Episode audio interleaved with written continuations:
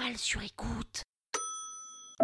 Le voyage de Marco Polo. Marco Polo. Marco Marco Polo. Je ne connais pas. Vous écoutez Krusty History, le podcast qui vous raconte les histoires de l'histoire.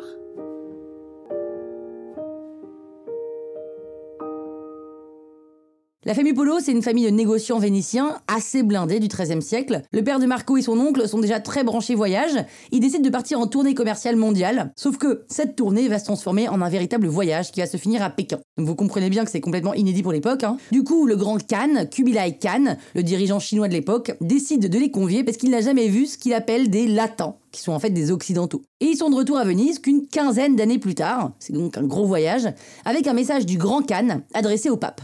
Il lui dit que les latins sont les bienvenus chez lui. Et en 1271, les deux frères ne comptent pas s'arrêter en si bon chemin, ils veulent repartir avec le petit Marco, âgé de 17 ans. Ils recommencent leur voyage vers l'Asie, qui était un énorme périple pour l'époque.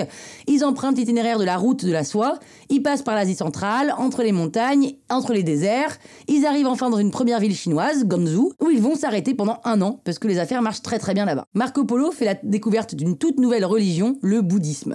Et au bout de trois ans, ils arrivent enfin au palais du Khan. Ils sont très très bien reçus. Le grand Khan kiffe Marco Polo. Il le trouve très intelligent, le prend sous sa protection. Marco Polo va rester 16 ans à son service où il va parcourir toute la Chine pour faire des tâches administratives. Il devient même gouverneur d'une ville. Mais bon, au bout d'un moment, les trois polos ont le mal du pays et ils veulent rentrer à Venise. Le Khan finit par accepter de les laisser partir, même s'il a un peu le seum. Et en 16 ans, il leur demande un dernier service, de déposer une princesse qui est censée épouser un autre Khan en Perse. Du coup, rebelote, long voyage pour rentrer à Venise et ils accomplissent bien sûr la mission. À peine sont-ils rentrés qu'une guerre éclate entre Gênes et Venise.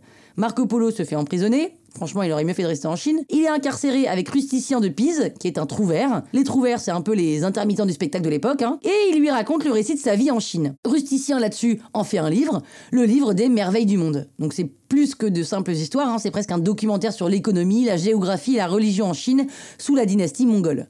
Marco Polo parle de la gestion politique qui est assez impressionnante pour l'époque sur un territoire aussi vaste. Et ce livre, c'est le best-seller du Moyen Âge. Il a inspiré tellement d'autres explorateurs comme Christophe Colomb, dont on parle d'ailleurs dans un autre croustille. Le livre a été écrit dans un mélange de vénitien et de français. Alors je sais pas ce que ça peut donner, hein, mais c'est un énorme succès dès le XIVe siècle, à tel point qu'il est traduit en plusieurs langues. Marco Polo est libéré trois ans plus tard et finira ses jours tranquille, pépère, à Venise. Croustille, hein? Sur écoute. Hey, it's Danny Pellegrino from Everything Iconic. Ready to upgrade your style game without blowing your budget? Check out Quince. They've got all the good stuff shirts and polos, activewear, and fine leather goods, all at 50 to 80% less than other high end brands. And the best part? They're all about safe, ethical, and responsible manufacturing. Get that luxury vibe without the luxury price tag. Hit up quince.com slash upgrade for free shipping and 365 day returns on your next order. That's quince.com slash upgrade.